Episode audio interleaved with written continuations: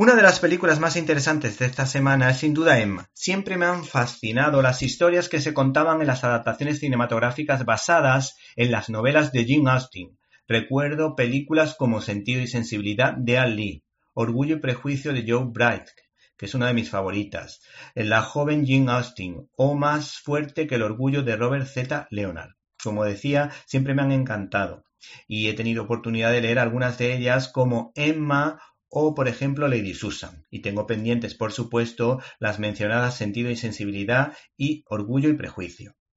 El personaje de Emma suele estar muy bien construido por parte de los autores, de la autora y de, por supuesto, de las películas de las que estamos hablando, presentando en este caso los claroscuros porque de alguna manera refleja el clasismo de la época y sin embargo eh, su forma de ser, la forma de ser de la protagonista refleja ciertos principios como sus visitas a las clases más desfavorecidas que le hacen sentir vacía por no poder comprometerse de modo serio con ellos. Por otra parte, es siempre mm, leal a sus amistades y cuando se equivoca se arrepiente y reconoce sus errores. Finalmente les aconsejamos que no se pierdan esas declaraciones de amor evocando a la providencia de alguno de los personajes que siempre aparecen en las novelas de la mencionada escritora.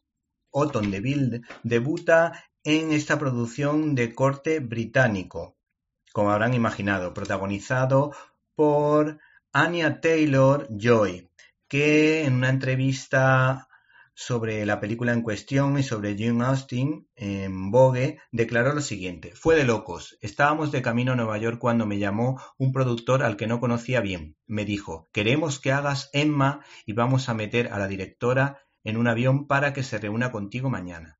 No pude procesarlo. En realidad. ¿Te está gustando este episodio? Hazte fan desde el botón Apoyar del podcast de Nivos. Elige tu aportación y podrás escuchar este y el resto de sus episodios extra. Además, ayudarás a su productor a seguir creando contenido con la misma pasión y dedicación.